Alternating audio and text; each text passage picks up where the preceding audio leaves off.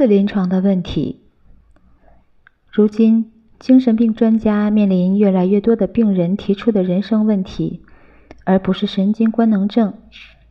现在，一些人去看精神病专家，问的都是以前向牧师或拉比提出的问题。现在，他们不愿意再去找神职人员了，而是去找医生请教，诸如“我的生命的意义是什么”这样的问题。意义治疗的心理剧。举个生活中的实例：有一次，一位母亲来到了我的诊所，她的儿子在十一岁时不幸夭折，他几次自杀未遂。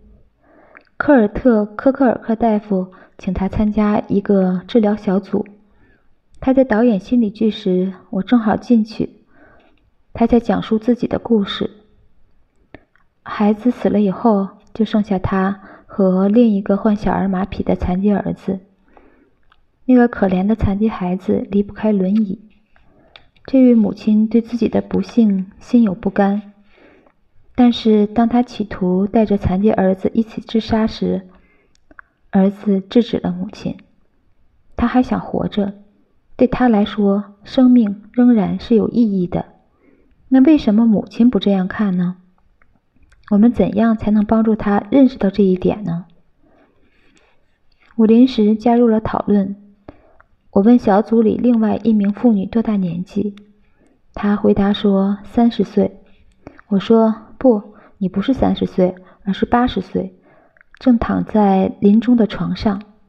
你正在回首往事，没有子女，但不缺钱财，而且有很高的社会地位。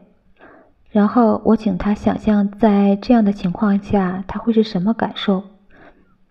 你怎么看？你会对自己说什么？让我引述他的原话：啊，我嫁了个百万富翁，家财万贯，我没有白活。我跟男人们调情，我拿他们逗乐。但我现在八十岁了，没有孩子。回头想想。我想不出自己都做过哪些有意义的事情，我得说自己的生活完全失败了。然后我请残疾孩子的母亲也想象一下，让我们听听她在磁带里是怎么说的。我想要孩子，这个愿望我是满足了。一个孩子死了，另一个残疾，要是我不照顾他，他就得被送到福利院。尽管他残疾了，生活不能自理，可他终归是我的孩子，而我也尽我所能让他生活的快乐。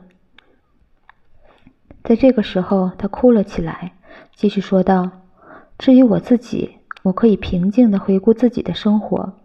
我做了自己所能做的一切，我为孩子付出了一切，我的生活没有失败。”通过从临终床上回顾自己的一生，他突然看到了生命的意义，其中甚至包括他的痛苦。通过这个办法，也可以让他看到，哪怕是短暂的生命，比如他那死去孩子的生命，也可以充满快乐和爱，比起八十岁的生命来说毫不逊色。过了一会儿，我向小组提出了另一个问题。为了开发小儿麻痹疫苗，一只猴子被一次次的扎针，它是否能够把握其中痛苦的意义呢？小组里的人一致认为它不能。以猴子有限的智力，它不可能进入人类的世界。只有人类才能够理解痛苦的意义。